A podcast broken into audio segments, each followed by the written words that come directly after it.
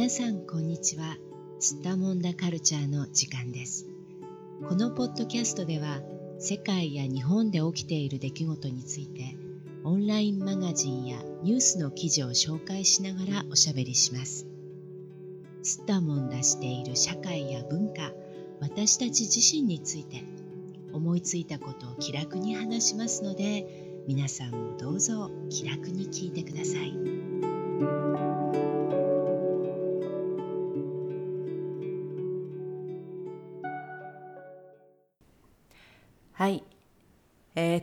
回は最後に音を聞いたのはいつですか？文字でも写真でもなく音で記憶を収集したらというクーリエジャパンに掲載されている記事を話題にしながらお話ししていきたいと思います。今日も東京の小雪さんどうぞよろしくお願いします。はい、お願いします。えー今回取り上げる記事なんですけれども、えー、最初の文章をちょっと読んでみますね。えー、これ記事の冒頭に書いてある部分なんですが消えてゆく記憶を残す手段として思い浮かぶものは何だろうか？文章写真絵画動画さまざまな媒体を私たちは持っているが音の存在は忘れがちかもしれない。もうこの世にはない場所戻れない時間を音として収集し保存しておくことにはどのような意義があるのだろうか。音と記憶とアイデンティティのつながりをスコットランドのアバディン大学で音楽を専攻とする教授が読み解く。でまあこういう文章から記事がスタートしているんですけれども、まあ、このアーティストであり、なおかつ研究者である大学の、まあ、教授なんですね。この方が、まあ、コロナ禍をテーマにしたプロジェクトなんですけれどもあのまあ個人のアイデンティティとその場所で聞かれる音との関係とかね。そういうことについてあのずっといろいろな研究をされているんだと思うんですがでその中であのこの企画として世界中の24カ国からですね230本余りの、まあ、協力者から集まった音声があるんですね。でそれをまあ研究材料として、まあ、その音の風景、まあ、サウンドスケープっていうことを言っていますけれども、うん、この音の風景を記録していく。まああまりね確かに私たち意識することないんですけれども永続しない音つまり今後おそらく完全に消えてしまう音ですね例えばその、うんここで上がってる例としては工事現場の音だったりとかね新しく何かを建設する時、ただその間だけ聞くことができる音だったりとかね、うん、であのそういうものをその場所の音の風景として記憶していくっていうことが、うん、まあ、可能なのだということについて言っているんですが。であのロックダウンが起こったことでまあ、日常が大きく変わったと思うんですけれども日常の中で聞こえてきた音、うん、聞こえてくる音というのもだいぶ変わった人たちがいたと思うんですね。うん、でこれ実は日本はねあの政策としてロックダウンは一切行われなかったのであまり実は変わらなかったのかもしれないなと思うんですが東京の街ではどうでしたか？小雪さんは。何か変わったことってあったと思いますか？コロナになってから。うん、あったとしたら、うん、去年の4月に始まった緊急事態宣言の1回目の時、うん、あの時はあの人手がものすごく少なくなったんですよね。うんうん、街に出てくる人の数が、まあ、ロックダウンではなかったけども随分減ってしまったので、うん、やっぱり車の音があんまり聞こえなくなったり、あなるほどね、うん。うん、あと満員電車とかもあんまりなくなったからそのなん駅のあの騒がしい音とか、うんうんうん、そういうものはちょっと減ったかもしれないなって思います。ああなるほどね。確かに、うん、うん、そうですよね。あの、うん、この記事の中でね実際にまああの音を聞くことができたんですけれどもその世界のね協力者の方が実際に録音して送ってきた音っていうのを、まあ、断片的にいくつか聞くことができたんですが、その中で例えばあの空港の音とかありましたよね。でこれがあの本来は空港ですからすごくたくさんいろんな人がいてやっぱりざわざわざわざわしているんだけれどもあのパンデミックの影響で空港から人がいなくなって、うん、でアナウンスは流れるんだけれども、まあ、このアナウンスの響き方がねもう全く本来の聞こえ方と違っていてでさらにその人の声が全く入っていないからその空港のその外側を走っている例えばトラックの音だったりとか何かこう本来ほとんどこう聞こえてくることがないようなね小さな音もっとその奥に、うん聞こえてくるような音っていうのが録音されていたりしてね。ですごくあの、うん、面白いなと思いました実際にね。聞いてみて。うん、うん。あとはあの提供されたあの音声の中で31本が社内放送など新型コロナウイルスに関連するアナウンスだったって書かれていて、うん、ででもあの提出された音声のおよそ70%が通常は意識されることもなく隠れていた音が何らかの形で姿を現したものっていうふうに書かれています。でまあそのまあ、例えば代表的なものがやっぱり航空機の立てる音まあ飛行機がね飛ばなくなりましたからねそういうものがもう聞こえなくなっていてすごくこう小さい空調の音だったりとかね、うん、そういうこう、まあ、隠れている音ですよね、うん、うんうん、隠れている音が、まあ、録音されていたりとかっていうこと、うん、あとはあの90本がねあの鳥の鳴き声を扱っていたって書いてあるんですね。うん、うん、でこれねヨーロッパではあのすごく同じような意見を持っている人が多いと思うんですが特にあの街の中に住んでる方たちですよね、うん、観光客がまずほとんどいなくなりましたよね。例えばだから、うん、私の友人の一人がパリのど真ん中に住んでるんですがあの、うん、彼女が言っていたのはやっぱり同じで鳥の音がすごく聞こえるようになったまあ鳥の声がねすごく聞こえるようになったってことをやっぱり言っていてでこれはおそらくねどこのヨーロッパのどこのあの大きな町でもちょっと似たような現象が起こったんじゃないかなと思うんですよね。うん、うん、観光客がね本来うるさいと思うんだけどもまあ観光客がほとんどいなくなって。であのロックダウンになったらほとんど通勤する人とかねまあ、うん、いなくなったわけだから、まあ、バスとか、まあ、乗ってる人も少ないしいろんなこうざわめきもないし、うん、あの車の数もずっと減ったしね。うん、うん、で街のど真ん中にもかかわらず実は鳥の声が聞こえるんだみたいな泣いてたんだっていうことですよね。うん、うん、なんか鳥がその急にロックダウンになって泣き出したわけじゃないんだけど、うん、なんかその今までは聞くことがなかった。日常の音としてね。聞くことがなかったのに、うん、まあそれがこう急に聞こえるようになってきたってことですよね。その隠れてた音がね。うん、うん、でこういう話があったりとか。あとはあの、記事の中では例えばその教会でねお祈りをする、まあ、礼拝をするのがまあやっぱりちょっと危険だということでオンライン礼拝とかがね結構行われたところもあるらしいんですよね。でそのオンライン礼拝のまあ音ですね。音声とか、うん、へこれもやっぱり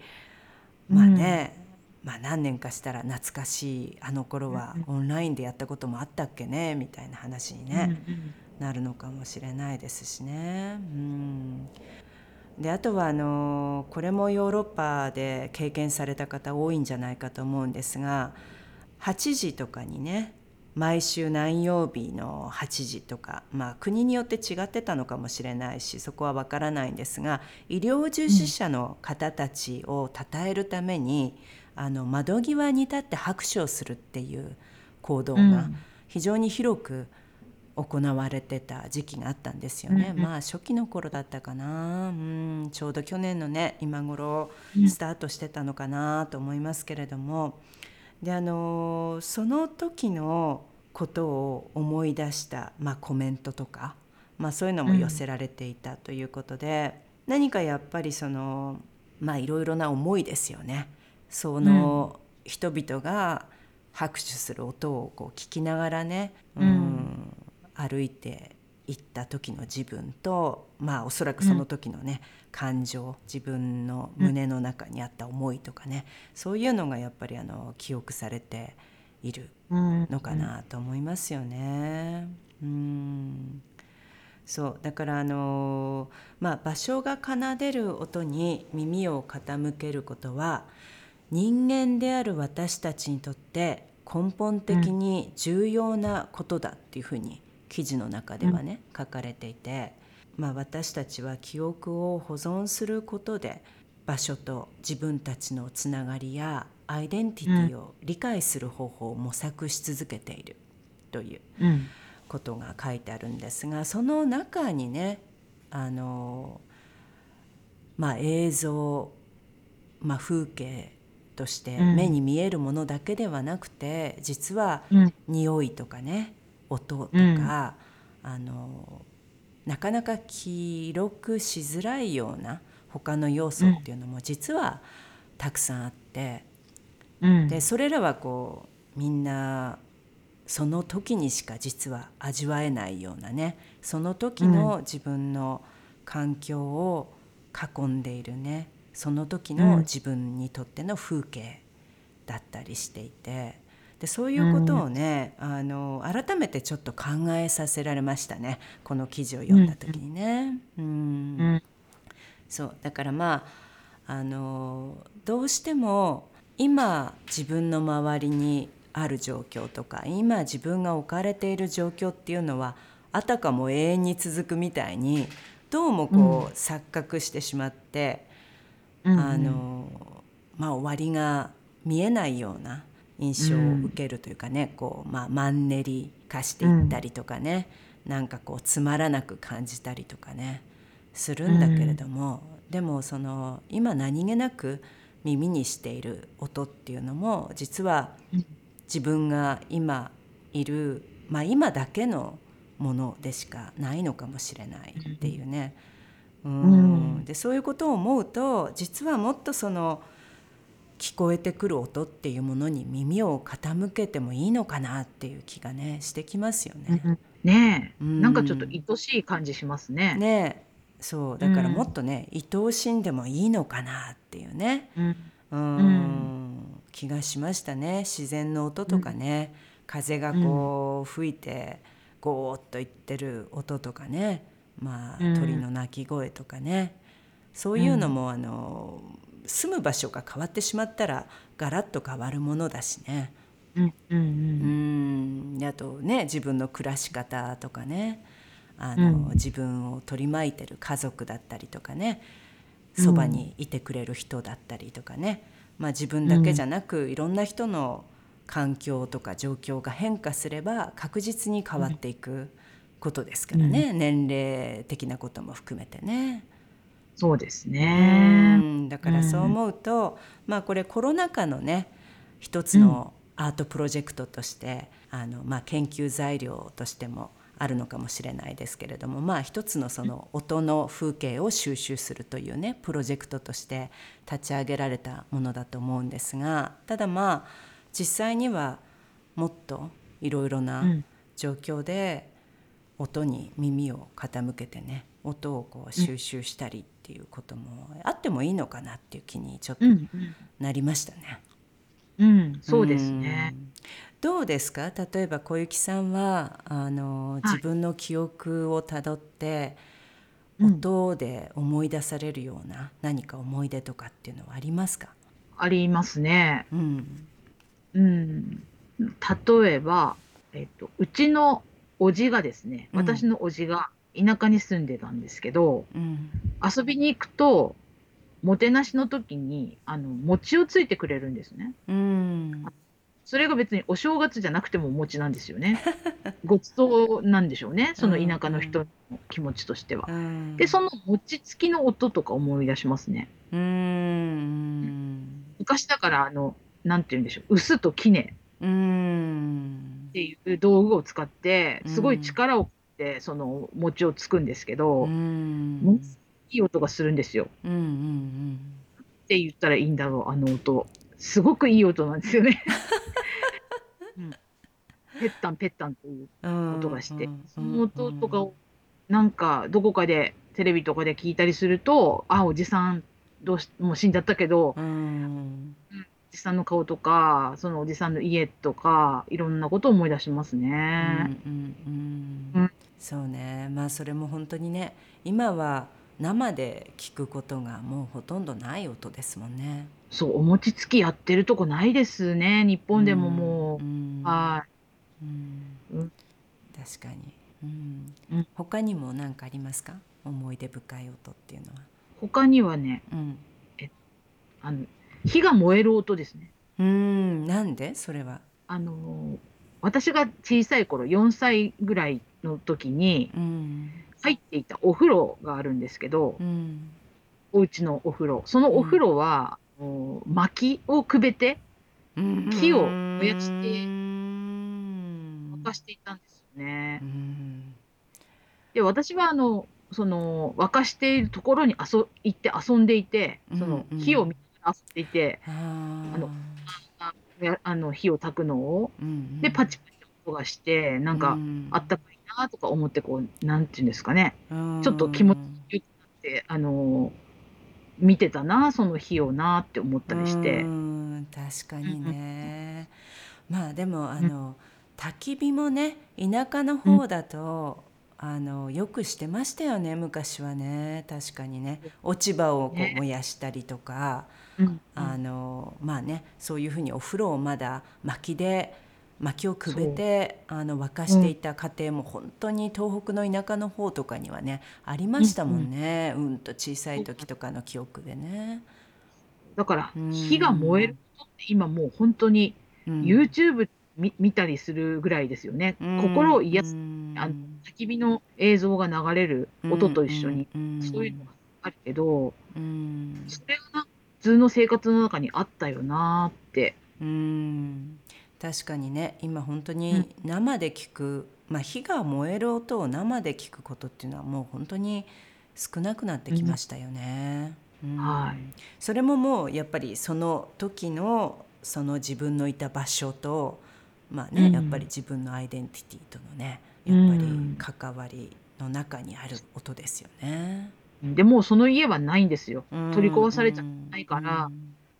まあ二度と見ることないんですけどね。でもその火の燃える音を聞く聞くと思い出してその映像が蘇ってくるんですね。うんうん、確かに確かに。そうありますね。いろんな音がね。まあコロナはねどうなんでしょうね。この先、まあ、またいろんな形で状況が変わるかもしれないですけど、東京で何か変化していく可能性ってあると思いますか？この先こう音の風景が変わる可能性ってあると思いますか？あんまりコロナとは関係ないかなそうですね。うん、逆にこうコロナが抑えられて戻っていくかもしれないですね。今観光地は本当に音がないと思います。ああそうかね、うん、観光客がね、うん、いなくてね。うん、うん、そうだからコロナが良くなってくればもっとあのざわざわした人の喧騒とかがこう戻ってくるんだうんうんうん、確かに、はい、そうね、じゃあまあもし日本でこのコロナ禍の音の風景を撮ろうと思ったらやっぱり誰もいなかった時のね観光客がいなかった時の京都とかね、うん、こんなに静かで、多分あの、観光客がごった返している時には決して聞こえてこなかったようなね、音がやっぱり聞こえてくるようになるでしょうね。なんか舞妓さんの音あのぽっくりの音とか聞こえるんでしょうかね。ああありえますね。うん、ね、確かに。舞妓さんいるけど、うん、普通聞こあんまり聞こえないんですよね。ちっちゃい音だと思うんですよ。履物の音だね、うんうん。そうね。足音とかがね、うん、確かに、うん、あのすごくよく響くようになるかもしれないですね。人がいない時ね。うん。聞いてみたいですね、それ。うん。これね。ね、録音しに行きたいですね、ちょっと。ね、こういうなんかちょっと音ハンターみたいなプロジェクトはちょっと面白いかもしれないね。うん、ね、今だけのね音を取りに。うん、う。ん、でまあサウンドマップみたいなものをね作ったりとかね、うん、この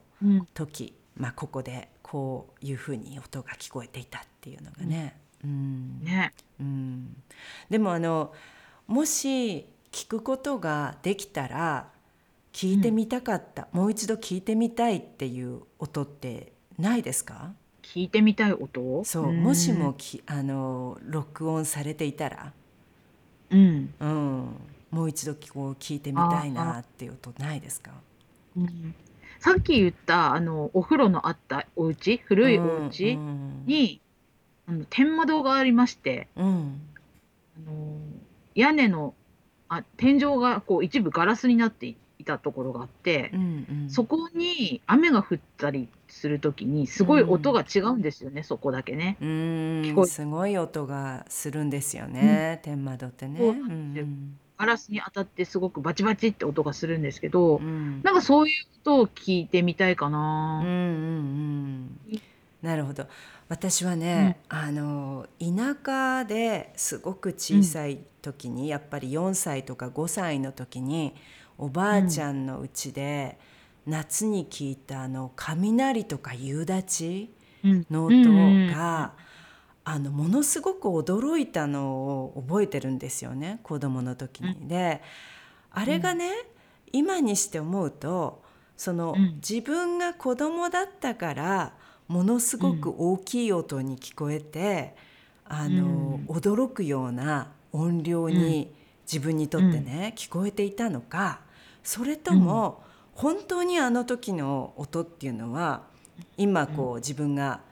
体験しているような雨の大雨の音とかよりも大きい音だったのか、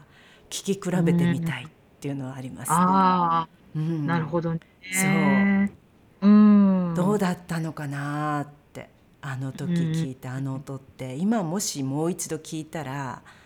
どう聞こえるんだろうなっ